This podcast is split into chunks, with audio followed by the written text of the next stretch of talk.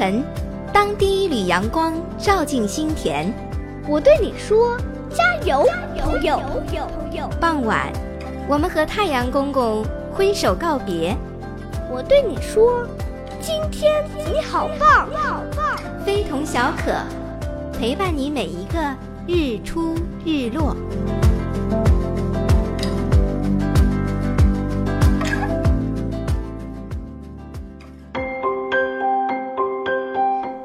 好，全新的栏目曲，全新的小可，这里是非同小可第十一期，欢迎你的收听。最近收看了外交部部长王毅爷爷在各个场合的发言，那股威风啊！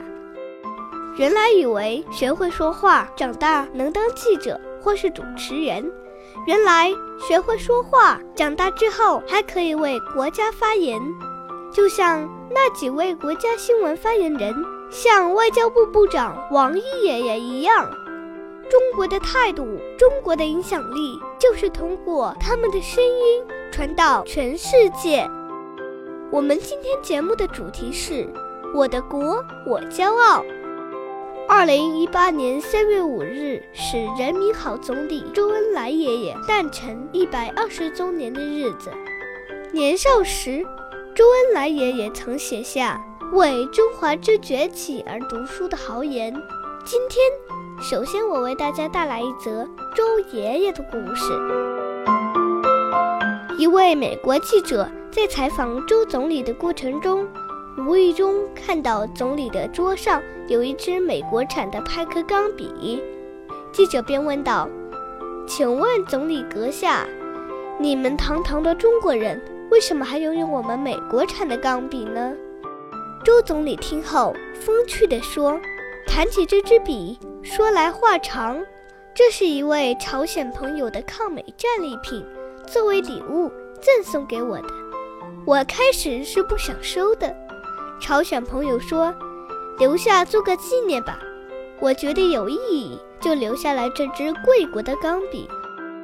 美国记者一听，顿时哑口无言。这位记者的本意是想说：“你们中国人怎么连好一点的钢笔？”都不能生产，还要从我们美国进口。结果周总理说，这是在朝鲜战场上从失败的美国人那缴获的战利品，反而使这位美国记者丢尽颜面。好了，下面我们一起来听一首《大中国》，我来继续我们的节目。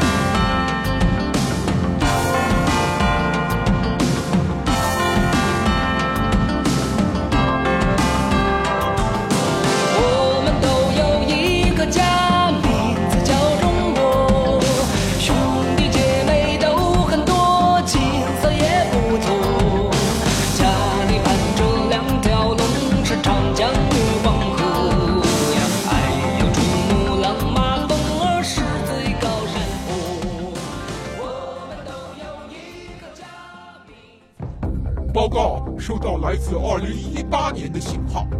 什么内容？飞腾小可的主持人小可邀请我们去二零一八年做客，让我们回到十七年前。是的。答复他，我们明天到达。非同小可，遇见未来，遇见你。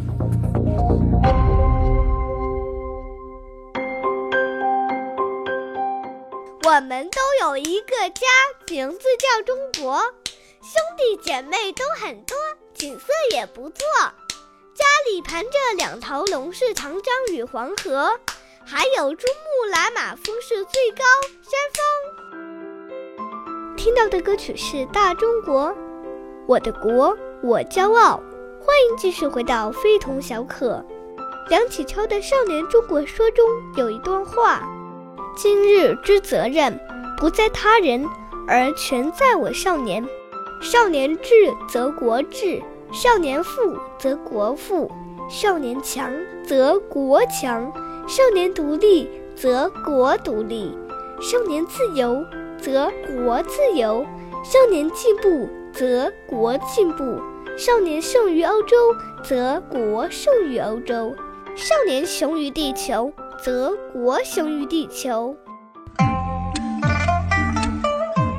吃水不忘挖井人，路遥知马力，日久见人心。三人行，必有我师。尺有所短，寸有所长。非同小可。天马行空的童言童语。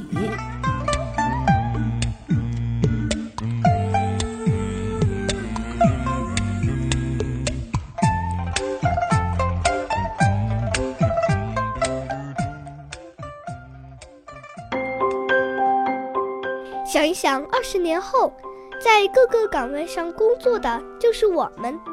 或许我的工作就是带领大家去月球上旅游。真有点激动呢。好了，我们还是先从好好学习开始吧。有一个成语叫做“悬梁刺股”，下面小可就为大家讲一讲孙敬悬梁的故事。东汉时候，有个人叫孙敬，是著名的政治家。他年轻时勤奋学习，经常关起门，独自一人不停地读书。每天从早读到晚，常常忘记了吃饭和睡觉。每天读书到很累了还不休息，困得直打哈欠。他怕影响自己读书学习，就想出了一个特别的办法。古时候，男子的头发很长，他就找了一根绳子，一头牢牢地绑在房梁上。当他读书疲劳打盹儿了，头一低。绳子就会牵住头发，这样会把头皮扯疼了，马上就清醒了，再继续读书学习。这就是孙敬悬梁的故事。看着别人悬梁刺股，我也真的要改一改磨蹭的毛病了。二零一八年，我们一起努力吧！希望小朋友也能给自己制定一个小目标，然后愉快的去完成它。好啦。这一期的非同小可要接近尾声了，我的国，我骄傲。下期节目再见。少年强那，中国一定也很棒。吸收五千年的磁场，有传说中的神奇和谦虚的锋芒，一根傲骨无法隐藏着智慧的力量。少年强那，中国一定也很棒。散发五千年的磁场，习惯了后。承让，带着无限梦想和希望，像条龙一样飞翔。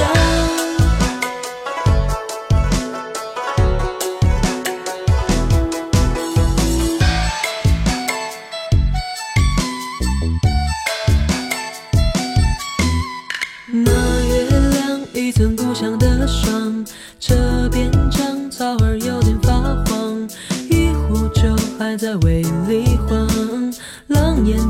温暖你的道场屋檐下燕子做了新房拆开信时间老了爹娘一条河有人在梳妆小女孩穿上谁家衣裳在我的眼睛里看不见彼此都在唱年少的妆